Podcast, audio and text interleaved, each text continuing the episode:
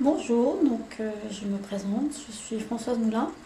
Donc je vais m'occuper de la partie juridique de la gouvernance et on va donc commencer la première partie de ce module euh, consacré à la société et ses actionnaires. Euh, pourquoi ce thème? On sait que dans la vision anglo-saxonne de la gouvernance, l'actionnaire est présenté d'une manière très particulière puisque il est considéré comme un investisseur. Euh, et cela donne donc euh, une, vision très particulière de la société. Euh, l'actionnaire qui a placé son argent dans la société attend une rentabilité financière et donc la société est là et les dirigeants notamment pour procurer à l'actionnaire la rentabilité qu'il attend. Cette vision très financière de l'actionnaire euh, ne correspond pas du tout à la réalité juridique parce que en droit, euh, l'actionnaire n'est pas seulement un investisseur, euh, l'actionnaire dispose de prérogatives alors qui sont de différentes natures, on verra ça un peu plus en détail après.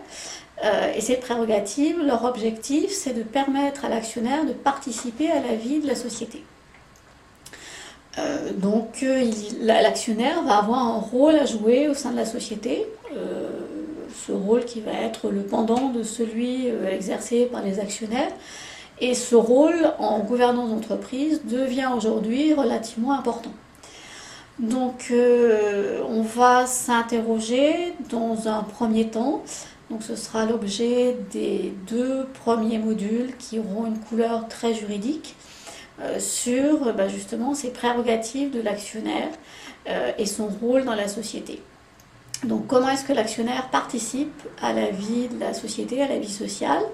Euh, Pour l'essentiel, cette participation, elle se fait au cours des assemblées générales. donc ce sera l'objet d'un premier thème, les assemblées générales, à quoi elles servent, comment elles se déroulent, etc. Euh, le rôle de l'actionnaire ne se limite pas à ces assemblées. L'actionnaire dispose aussi de prérogatives qui vont lui permettre de participer à la vie sociale hors euh, des assemblées générales. Donc ce sera le deuxième point qu'on verra dans, dans, cette première partie. Ces deux modules, donc à couleur juridique, seront suivis de modules plus financiers euh, qui seront traités ensuite euh, ces modules financiers porteront sur la création de valeur euh, actionnariale, qui est un thème aujourd'hui important en gouvernance. Euh, il y aura ensuite un thème consacré au marché financier à l'activisme actionnarial. Et enfin, le dernier thème traitera des prises de contrôle, offres publiques d'achat, offres publiques d'échange et puis les opérations de LBO. Donc voilà, cinq thèmes qui seront euh, traités dans cette première partie. Les assemblées d'actionnaires, le contrôle hors assemblée et les trois thèmes financiers, création de valeur, marché financier et prise de contrôle.